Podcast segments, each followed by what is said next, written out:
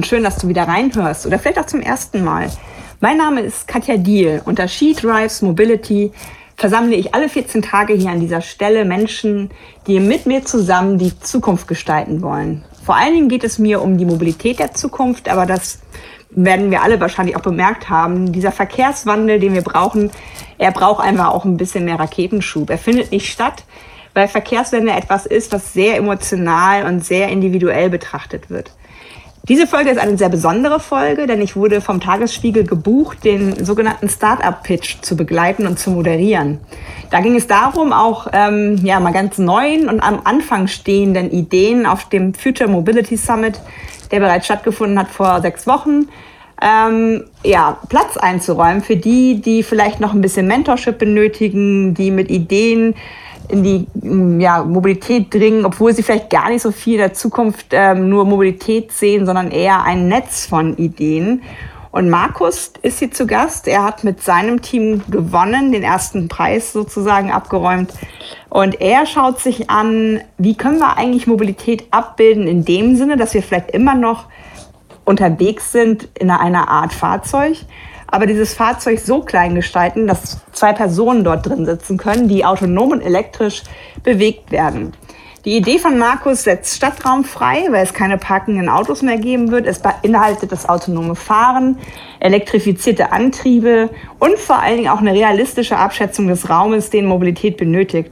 Denn schon heute sitzen ja gerade mal 1,1 Personen an den Werktagen in Autos. Und wenn ihr dann überlegt, wie groß diese Autos mittlerweile auch sind, dann denke ich, ist da viel Bedarf und viel Möglichkeit, das besser zu denken.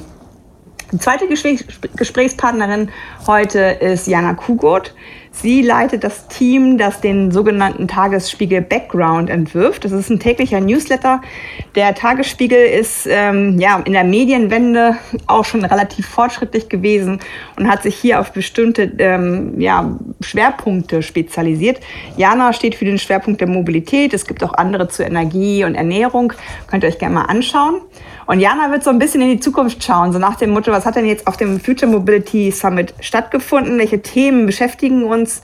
Und ja, wie kann auch Politik hier endlich mal helfen, dass der Wandel sich wirklich vollzieht? Denn eigentlich wissen wir, was zu tun ist. Wir machen nur immer diesen ersten wichtigen Schritt nicht.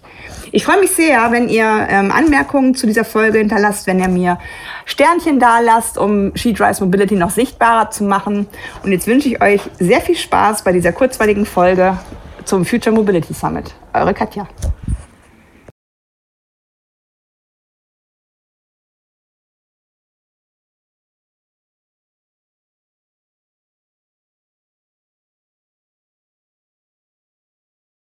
Herzlich willkommen. Wir haben diesmal eine ganz spannende äh, Ausgabe, weil wir sehr äh, gar nicht so äh, nur auf ein Produkt oder ähnliches gehen, sondern ein bisschen den größeren Rahmen spannen, vielleicht auch so ein bisschen auf den Status quo sogar eingehen werden. Ich durfte vor ein paar Tagen auf dem äh, Tagesspiegel Mobility Summit, Future Mobility Summit, moderieren den sogenannten Startup-Pitch. Und äh, eine der Redakteurinnen, die dabei war, ist die Jana gewesen. Und der Markus, den ihr jetzt seht, ist der glorreiche Sieger. Äh, ein Teil des Gewinns war auch diese Podcast-Folge aufzunehmen. Jana, magst du dich kurz vorstellen? Sehr gerne. Erstmal danke für die Einladung und danke dafür, dass wir nochmal zurückblicken können auf den Summit und ich glaube, so das ein oder andere spannende Thema streifen können und gerade Innovation und Mobilität. Ähm, kurz zu mir. Mein Name ist Jana, hast du ja schon gesagt, Jana Kugut und ich leite den Tagesspiegel Background Verkehr und Smart Mobility. Vielleicht für alle, die äh, nicht so ganz vertraut mit den Tagesspiegel-Produkten sind. Also der Tagesspiegel ist ja den meisten, glaube ich, bekannt als Tageszeitung, Berliner Tageszeitung und auch überregionale Zeitung.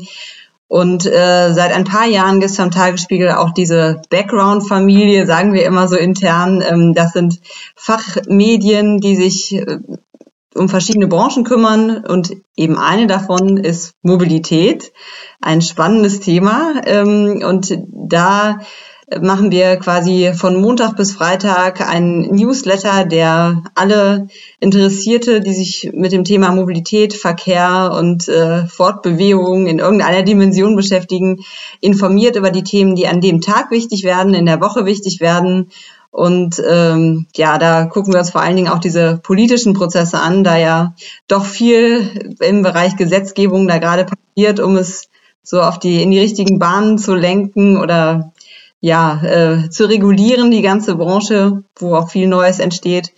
Und ähm, genau diesen Background Mobilität, den leite ich und da habe ich ein Team von insgesamt sind wir da sechs Redakteurinnen und Redakteure, die sich ausschließlich um das Thema Mobilität kümmern und ähm, ja, jeden Tag wieder aufs Neue dann gucken, was passiert und die ähm, Herausforderungen, die die ganze Branche hat, begleiten. Ich finde es total spannend, insofern, als dass es vor ein paar Jahren wahrscheinlich sogar noch Auto ge ge gehießen hätte.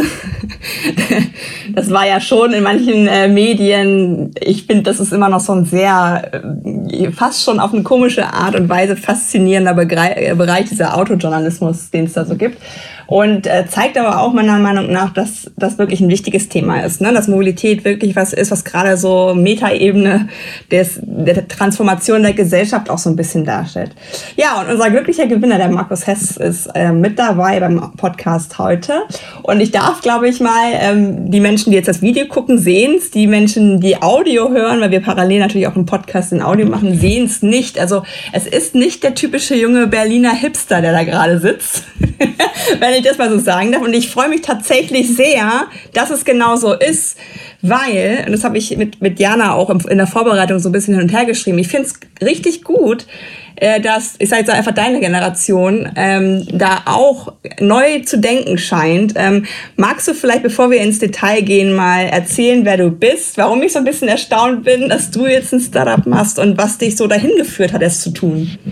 Ja gut, also wie du schon sagtest, äh, Markus Hess ist mein Name und ähm, ich bin mittlerweile eben nicht mehr der junge Start-up-Gründer. Das heißt, ich habe die 30 äh, locker hinter mir gelassen, bin mittlerweile locker auch über die 50. Und äh, nichtsdestotrotz, ich glaube, ähm, Startup heißt nicht, dass man jung sein muss, sondern es ist einfach eine Einstellungssache. Und äh, ich kann, glaube ich, zu ja, 100 Prozent behaupten, dass schlussendlich mein ganzes Leben immer irgendwie mit neuen Dingen, mit Neugierde, also gierig nach Neuem und ähm, eben auch der Gründung von Startups zu tun hatte. Und ähm, ob das eben früher mit Schokolade zu tun hatte, das heißt, ich habe versendbare Grußschokoladen entwickelt und äh, daraus eine Firma Schokimail gemacht, oder ob es schon zu Schulzeiten war, wo ich ähm, äh, eine Erfindung damals hatte, und zwar ähm, hat mich das damals Antigaf getauft es ging damals um eigentlich äh, Stauverhinderung. Mittlerweile, seit zwei, drei Jahren gibt's das. Ich habe es damals versucht, äh, krampfhaft beim ADAC und bei den entsprechenden Behörden vorzustellen und zu sagen, Mensch, ihr könntet Staus äh, wesentlich schneller reduzieren, indem ihr einfach den Unfall ja, mit entsprechenden ähm, Sichtsschutzwänden ähm, abdeckt und die Autofahrer auffordert, ähm, bitte nicht gaffen, sondern weiterfahren. Ja, aber alles hat eben seine Zeit und so ist es auch mit Startups. Und ähm, in dem Zusammenhang bin ich jetzt zusammen mit einigen Partnern mit Flight unterwegs. Das steht also für Fast Lane Artificial Intelligence Transportation. Und wir hoffen, dass wir diesmal auch den richtigen Zeitpunkt erwischen. Also es ist natürlich vieles, was zusammenkommt, um ein Startup am Schluss zum Erfolg zu bringen. Und man darf nicht unterschätzen, auch dass das Quäntchen Glück dazu gehört und insbesondere das richtige Timing. Und dass man eben zum richtigen Zeitpunkt am richtigen Ort mit den richtigen Menschen zusammentrifft und dann gemeinsam nach vorne geht. Und ähm, ja, vielleicht ähm, paar Worte zu Flight. Also Flight sollte äh, unserer Meinung nach die Mobilität in Innenstädten wie auch auf entlegenen Orten, wie zum Beispiel Inseln, also ich kann mir zum Beispiel hervorragend Sylt vorstellen, ähm, komplett ja, ich sag revolutionieren, aber eher in Klammern, also evolutionieren, denn schlussendlich ist das, was wir entwickelt haben, äh, jetzt nicht, ähm, wie man so schön sagt, Raketentechnik. Es gibt's eigentlich alles schon, aber die Kombination macht eben dann das Gesamtpaket aus. Das beginnt bei der Größe des Fahrzeugs, ähm, hört bei der und hört dann am Schluss bei der, der Steuerung. Also das heißt, wir versuchen eben nicht äh, unsere Fahrzeuge zu autonomisieren, wie es zurzeit alle Automobilhersteller tun, sondern wir sagen, wir fahren automatisiert. Und das ist eben der große Unterschied. Und aufgrund dessen sind wir der Meinung, dass wir viel schneller und viel günstiger und viel praktischer ähm, diesen, diesen Markt schlussendlich äh, zukünftig oder hoffentlich nicht mehr sehr zukünftig, sondern sehr bald äh, entsprechend ähm, verändern können. Wir können ja gleich noch mal ein bisschen genauer reingucken, was ihr so als, also damit die äh, ZuhörerInnen auch ein bisschen so ein, so ein Bild haben. Ähm, ich habe ja schon die erste Ausgabe vom Summit damals als Besucherin ähm, ja anschauen dürfen, damals im Gasometer in Eurocampus. Und Jana, ihr habt euch ja doch ähm, auch schon, das merkt man auch der Veranstaltung an, natürlich auch pandemiebedingt, das ist klar, weil das ist die Zeit, wo die Veranstaltungen sich eh auch immer ein bisschen verändert haben. Aber ihr habt euch, glaube ich, nie so als die klassische Messe oder die klassische Konferenz verstanden, sondern immer sehr viel auch mit Formaten gespielt. Zeigt ja auch der Pitch, den wir da zusammen äh, gestaltet haben. Magst du kurz für Menschen, die es vielleicht versäumt haben, ähm, erläutern, was so euer Anspruch war und wie sich dieser Summit gestaltet hat? Ja, also Formate gibt's äh, wirklich so einige, ähm, auch im Digitalen. Da ähm, haben wir, glaube ich, auch noch viel dazugelernt von dem letzten Jahr, wo so die erste Ausgabe in Pandemiezeiten war zu dem diesjährigen Format. Also es gibt immer die irgendwie dann doch klassischen Diskussionsrunden, wo dann so die aktuellen Themen äh, diskutiert werden, wobei auch die sich, glaube ich, im Laufe der Zeit durchaus gewandelt haben, äh, was da im Mobilitätsbereich diskutiert wird. Äh, dann gibt's aber auch immer Workshop-Formate oder eben den ähm, Innovators Pitch jetzt dieses Jahr, ähm, ja, so dass es gerade auch jetzt im Digitalen möglich sein soll, auch mal in kleineren Gruppen äh, miteinander sich auszutauschen, äh, weil wie wissen wir ja alle, dieser klassische Kaffee und das Treffen einem Kaffeeautomaten oder so fällt einfach weg. Und äh, deswegen versucht auch der Summit da so den, den Raum aufzumachen. Ähm, gerade im professionellen Bereich, da gibt es ja viele Themen, die man gerne mal besprechen würde, ähm, da eben auch ja, Räume zu eröffnen. Markus, wie hast du es so empfunden? Also warum habt ihr euch entschieden, da mitzumachen und äh, wie war so die Veranstaltung und auch der Pitch für euch?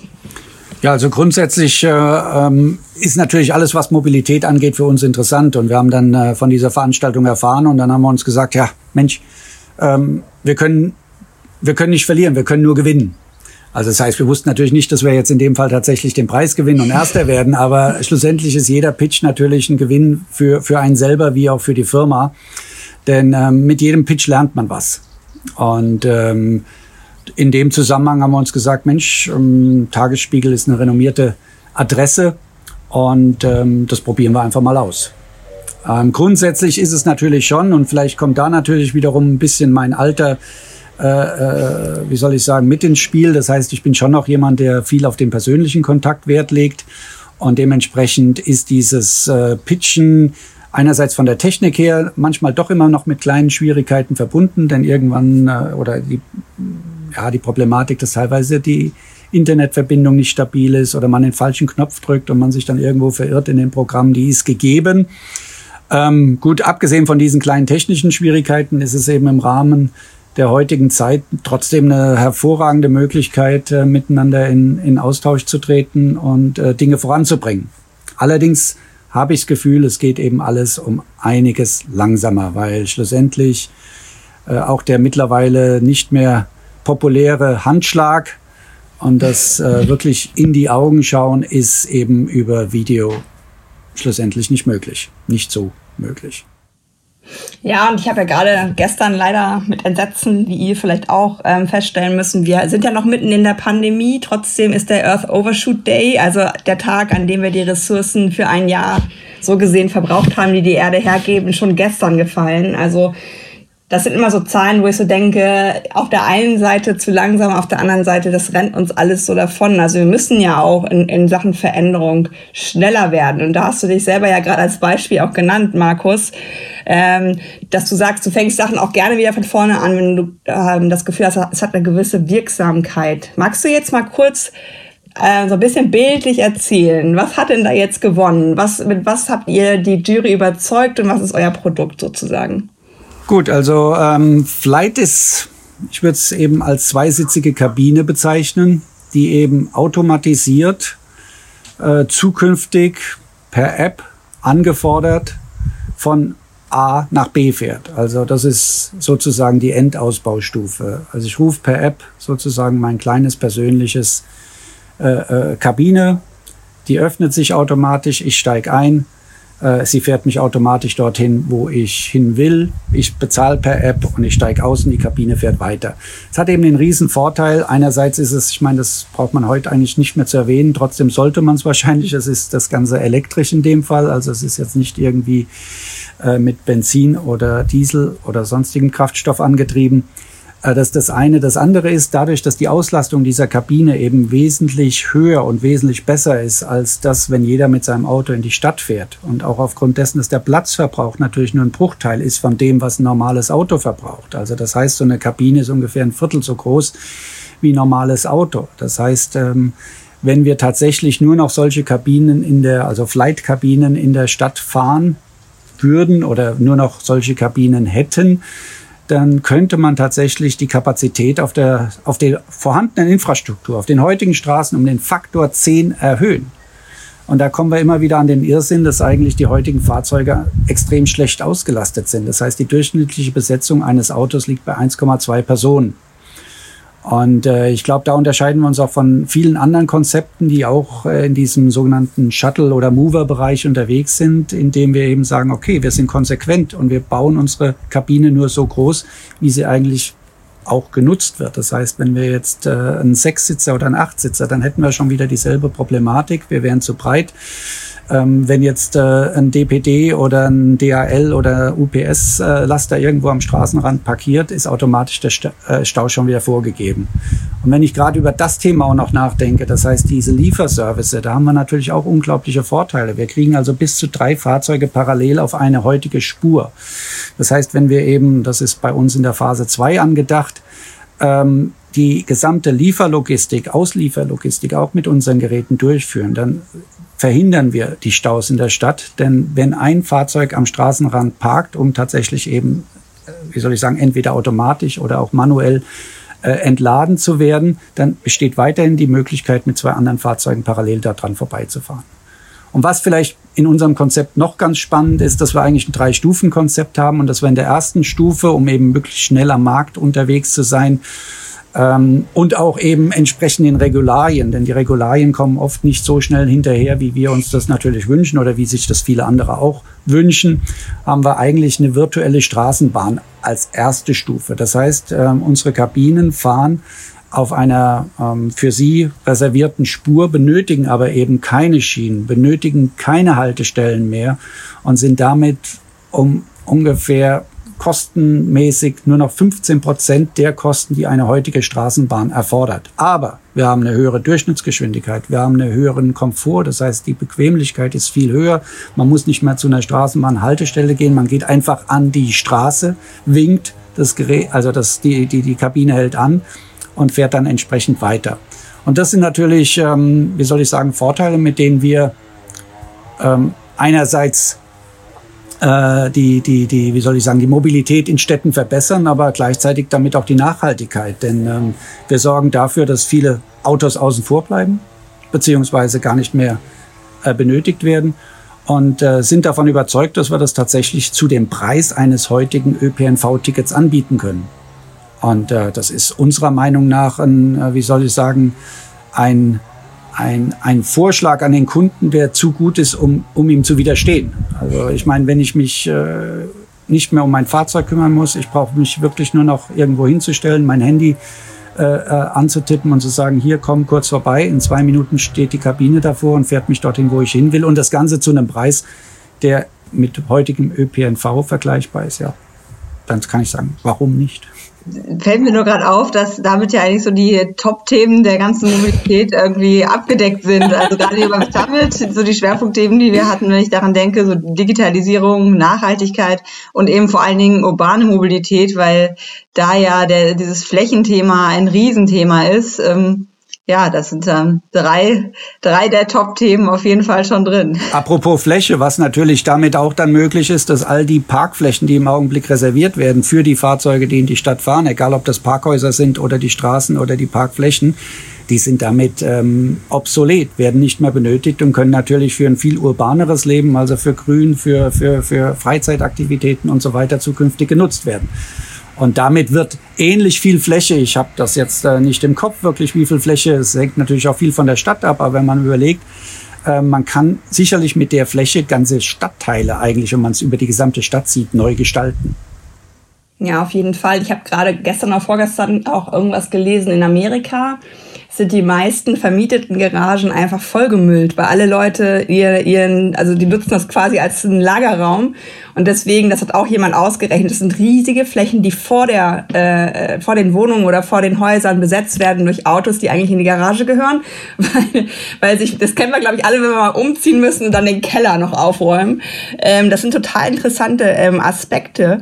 Da bist du, Markus, natürlich auch auf der Angebotsseite total gut aufgestellt, aber dann schwenken wir auch gleich mal zu Jana es muss natürlich trotzdem, das hast du auch angeteasert, auch eine gewisse Regulierung in dem Sinne geben, dass sowas erstens möglich wird und zweitens auch ähm, ja gegenüber dem Auto attraktiviert wird. Weil meine These ist ja, solange das Auto genauso bleibt, wie es ist und alles um sich herum vielleicht verändert, aber genauso bequem bleibt, steigt niemand um, weil wir halt so Gewohnheitstiere sind. Gab es da auf dem Summit auch schon Hinweise in Richtung Regulierung oder auch vielleicht sogar, äh, dass man auf etwas hoffen kann, was so Ideen wie der von Markus helfen kann, Jana?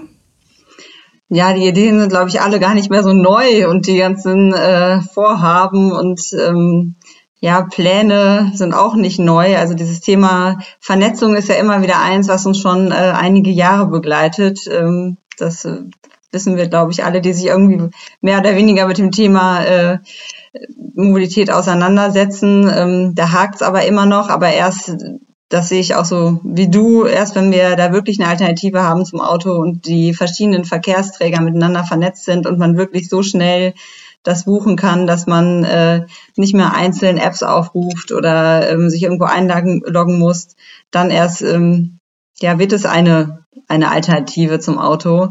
Und ich glaube, das ist so eines dieser großen Themen, wo die Politik einfach gerade noch äh, den richtigen Rahmen setzen müssen, was einfach sehr äh, behäbig und langsam läuft, äh, aber natürlich auch nicht trivial ist, weil wenn man sich das Thema Digitalisierung anguckt ähm, und dann eben auch tiefer in diese Datenwelten eintaucht, von denen wir zwar unheimlich viele haben, aber so viele offene Fragen damit noch verbunden sind, äh, sind es jetzt nur technische Standards bei Schnittstellen, wie man die alle zusammenbekommt oder erstmal aus den Silos der einzelnen Angebote, die eben miteinander dann in Verbindung bringt und verknüpfen kann. Und dann die Frage, ähm, welches Preisschild hält man, hängt man eigentlich da dran oder welche Daten muss man frei zur Verfügung stellen? Ich glaube, das äh, sind jetzt so die ersten Schritte und die ersten Weichen gestellt dafür, dass Daten eben bereitgestellt werden müssen und ähm, Datenräume geschaffen werden. Ähm, wer da jetzt wirklich alles mitmacht und ob das so funktioniert, ich glaube, da müssen wir uns noch ein bisschen gedulden und es einfach auch rausfinden. Das ist äh, ein dynamischer Prozess, aber ich glaube, so langsam kommen wir da ein bisschen voran. Ähm, ob das Tempo ausreicht, das ist jetzt eine andere Diskussion, aber es werden zumindest, ähm, ja, es, es ist in der Mache, sagen wir mal so. Ich war ja gerade bei der Präsentation vom Ideenzug. Das ist der Zug der Zukunft von der Deutschen Bahn. Und da haben wir auch tatsächlich sehr viel darüber gesprochen, was Daten im Moment auch wert sind, wenn sie vielleicht gar nicht von allen gedacht sind. Ne? Also wer das Buch Unsichtbare Frauen oder andere Dinge ähm, gelesen hat, der weiß ja auch, dass die, die Gruppe der Menschen, die Daten gerade so sortiert oder auch KI anfängt zu programmieren, das ist meistens sehr homogen, was mir an dem Angebot von Markus gefällt. Zumindest ist es so in meinem Kopf entstanden, dass es sowohl die Nutzungsbarriere Barriere als auch die physische Barriere. Also das wäre vielleicht nochmal eine Frage an dich, Markus. Ist das auch relativ barrierearm? Weil wir haben ja nicht wenige Menschen, die ähm, zum Auto gezwungen werden, weil keine Ahnung, Bahnhöfe, äh, so, so blöd wie es ist, aber Aufzüge fehlen, Treppen nur da sind. Ich habe jetzt mittlerweile ein Faltrad und merke, wo überall kein Aufzug ist, weil es doch ein bisschen schwer ist. Ist euer Angebot auch so gedacht, dass Menschen im Rollstuhl oder Menschen, die nicht so gut mehr gehen können, das benutzen können? Also grundsätzlich ist es sicherlich so, dass äh, vielleicht noch kurz auch auf Jana eingegangen, dass äh, diese Kabinen eine enorm hohe Bequemlichkeit, Bequemlichkeitsfaktor haben. Eigentlich kann man heutzutage so oder so sagen, dass alles, was irgendwie die Bequemlichkeit des Menschen anspricht, eine Zukunft hat. Das ist wohl einfach, äh, wie soll ich sagen, in der Veranlagung des Menschen, dass er immer bequemer wird. Ähm, das heißt, äh, in dem Fall ist der Komfort eigentlich wie bei einer bei einem Van oder einer Großshuttle-Limousine, wie sich das heute nennt. Das heißt, äh, man kann recht aufrecht sogar in die Kabine einsteigen. Man hat mehr Komfort als äh, auf der Rücksitzbank einer klassischen äh, Limousine und ähm, sitzt sich gegenüber, was natürlich auch für die Kommunikation sehr förderlich ist. Das ist das eine. Das andere, auf dich eingegangen, Katja, ja, wir haben auch ähm, tatsächlich das Thema Rollstuhl, Rollstuhltauglichkeit äh, bedacht. Das heißt, wir haben die Möglichkeit, aufgrund dessen, dass sich unsere Kabinen neigen, ähm, das heißt, um eben auch den Komfort während der Fahrt zu erhöhen, das heißt, die äh, Kabine neigt sich wie ein Motorrad in die Kurve und damit ähm, ist es sehr, wie soll ich sagen, fühlt sich einerseits sehr angenehm und andererseits auch sieht es sportlich aus. Das ist, äh, das ist vielleicht ein netter Nebenaspekt. Aber aufgrund dessen, dass wir diese Neigetechnologie haben, können wir auch ähm, eine entsprechende wie soll ich sagen, Installation haben, die es ermöglicht, Rollstuhlen in diese Kabine dann einzufahren. Das heißt, ähm, natürlich, wenn ein Rollstuhl dann in der Kabine drin ist, dann kann, passt kein zweiter Rollstuhl rein. Äh, dafür ist er dann nicht groß genug. Aber ein Rollstuhlfahrer kann ohne Probleme diese Kabine benutzen. Was hat dir denn, Jana, weil du gesagt hast, ähm, auch so, dass du erstaunt bist, wie in einem Produkt schon alles angeteasert wirst, was gerade auch so ein bisschen schwierig ist. Was hat dir denn, jetzt lass uns doch mal in die Zukunft gucken, das ähm, Projekt von Markus ist ja auch schon etwas, was optimistisch stimmt. Was hat dich denn optimistisch gestimmt bei der Schwere, die du gerade geschildert hast, mit, mit den Daten und ähnliches, dass es vielleicht wirklich nochmal funktionieren kann und dass es vielleicht auch Menschen gibt, die sich jetzt auf den Weg gemacht haben? Gab es irgendwelche Ideen, die dich besonders beeindruckt haben oder was ist so hängen geblieben von diesem Summit? Ja, Ideen, ich weiß gar nicht, ob ich so auf eine Idee runterbrechen kann, aber mich ermutigt vor allen Dingen auch immer, dass diese Branche ähm, viel breiter aufgestellt ist mittlerweile und immer viel oder viel mehr verschiedene Stimmen auch äh, zu Wort kommen und mehr über einen Verkehrsträger hinaus gedacht wird und mehr das, ähm, was können wir gemeinsam erreichen, gedacht wird. Also natürlich ist es wie alle Branchen eine Wettbewerbsbranche, aber ich glaube, so langsam ähm, brechen doch so alte Hürden und Silos irgendwie auf und deswegen ähm, ja, das ist das, was mich eigentlich immer ermutigt, dass wir, dass man auch so feststellt bei den Konferenzen, dass das Publikum sich doch viel mehr Menschen mittlerweile dafür interessieren, äh, was vielleicht vorher noch nicht so der Fall ist. Ich glaube, das hat einfach auch den Grund, dass Mobilität so ein Thema ist, was uns alle angeht. Da, das packt einen relativ schnell. Ähm, das ja, jeder stellt täglich fest, äh, wenn er von A nach B will, dass es total nervig ist, dauernd im Stau zu stehen, dass es super laut ist, dass wir dieses Flächenproblem in der Stadt haben. Und ähm, das ist, glaube ich, mit so ein Grund, warum ich glaube, dass da sich viele Kräfte jetzt äh, bündeln können, um das zu ändern. Ähm, Genau, das ist, glaube ich, so, ohne es jetzt auf eine Idee festzumachen, weil da gibt es unheimlich viele und da, wie Markus auch schon gesagt hat, es kommt dann auch immer drauf an, also es gibt viele Ideen, die gab es auch schon mal und dann kommt es aber immer auch ein bisschen auf Glück und Timing an und äh, dann an zur richtigen Zeit dann auch alle mitzunehmen und dann auch die Kundinnen und Kunden zu treffen, die dann irgendwann bereit sind dafür, sich auch darauf einzulassen.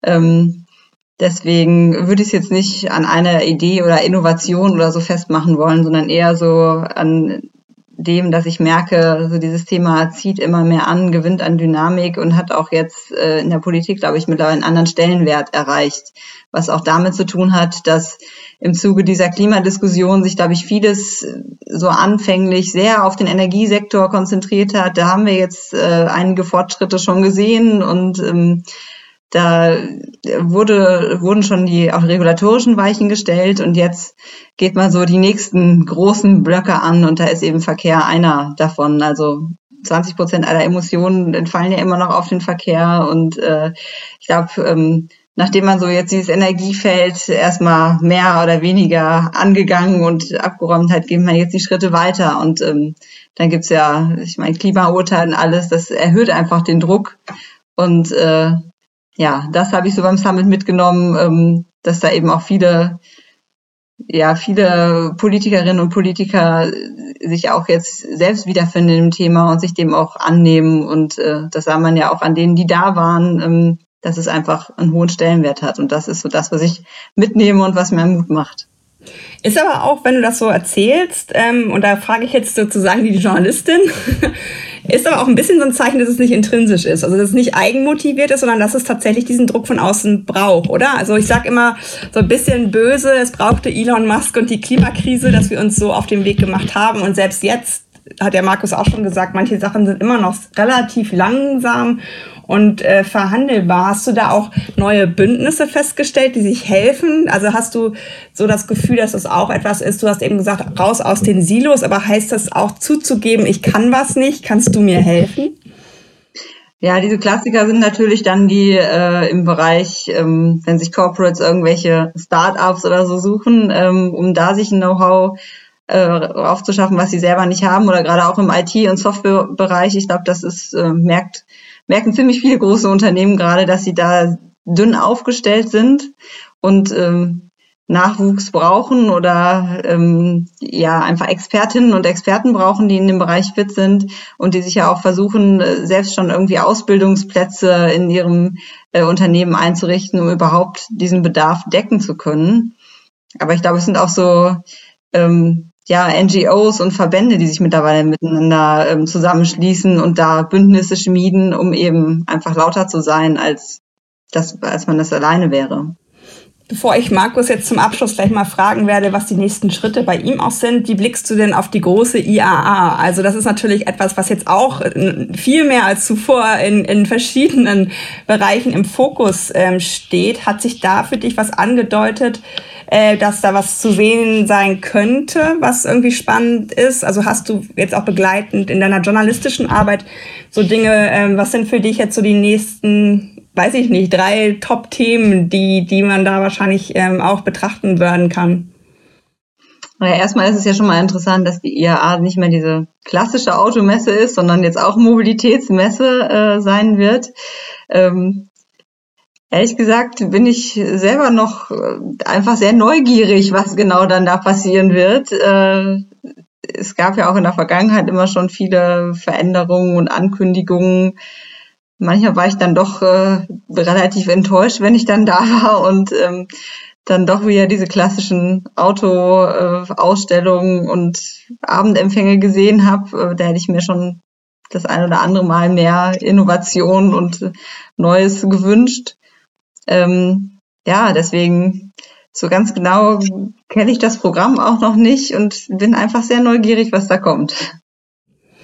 Markus, was können wir denn, apropos, was da kommt, was sind denn jetzt bei euch die nächsten Schritte? Also wo steht ihr gerade mit eurem Projekt und was, ja, wenn, wenn sich jemand für euch interessiert, was braucht ihr? Keine Ahnung. Gibt es da irgendwie Hinweise von dir, was die nächsten Schritte bei euch so sind? Ja gut, das ist eigentlich recht konkret. Also ich habe ja erwähnt, wir haben eigentlich so drei Stufen. Das erste Stufe, die erste Stufe ist dieser Flight Train, also die virtuelle Straßenbahn oder virtuelle Schiene. Die zweite Stufe ist dann dieser äh, Auslieferservice und die dritte Stufe ist dann die finale Ausbaustufe On Demand. Das heißt, per App kannst du es von A nach B entsprechend äh, ordern. Und für die erste Ausbaustufe, die unserer Meinung nach auch sehr schnell umgesetzt werden kann, also wir sind der Meinung, wenn wir jetzt die entsprechenden Mittel hätten, also wir benötigen ganz konkret fünf Millionen Euro, um eben auf einer Teststrecke mit einer kleinen Fahrzeugflotte zu beweisen, dass wir all die heute vorhandenen Regularien beziehungsweise Sicherheitsanforderungen erfüllen können. Also das heißt, unser nächster Schritt konkret ist, äh, äh einen Investor finden, der mit uns gemeinsam eine Teststrecke für drei Monate lang, 24 Stunden, sieben Tage die Woche ähm, betreibt. Heißt das abschließend dann von dir, Jana, hast du einen Hoffnungsschimmer für Markus, dass es eventuell Dinge gibt, die gerade gesetzlich verhandelt werden oder wo sich andere auf den Weg machen, dass sowas auch jetzt beschleunigt äh, möglich wird? Also ich kenne es natürlich aus dem Bereich Personenbeförderungsgesetz, auch so ein schönes Wort, äh, dass da diese, diese ähm, ja, wie soll ich sagen, die Sucht des Deutschen immer erst nur zu probieren, aber nicht wirklich was zu machen, so ein bisschen gefüttert wurde. Hast du das Gefühl, dass es jetzt auch alles ein bisschen konkreter wird und Sachen auch einfach mal gemacht werden? Weil ohne Fehler geht's ja auch nicht, ne? Genau, was Markus ja andeutet. Wir müssen ja testen, äh, damit wir, wenn wir es in die, in die richtige Bahn lenken wollen, auch sicher sind, dass es funktioniert. Ich glaube, die ähm, Politik hat schon so ein paar Instrumente entwickelt, mit denen das äh, leichter geht. Es gibt ja auch dieses Konzept der Reallabore, wo man dann schon mal mehr ausprobieren kann, als das sonst so der gesetzliche Rahmen zulässt.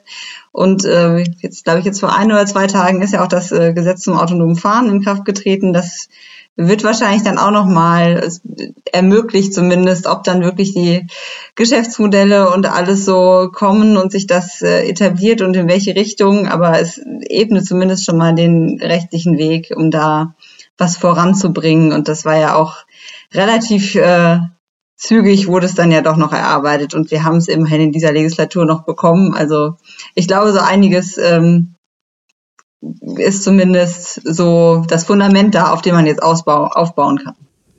Danke euch für das kurzweilige Gespräch. Ähm, gib an dieser Stelle nochmal den Tipp, dass man den von äh, Jana ähm, ja, erwähnt, das journalistische Produkt vom Tagesspiegel, das kann man ausprobieren, ne? 14 Tage oder irgendwie. Äh, da kann man auch mal reingucken und das einfach mal gucken, ob, ob, ob einem das sich auch einen Mehrwert im Sinne von Recherche äh, bietet, weil mittlerweile alles und nichts im Internet ist und man findet es nicht.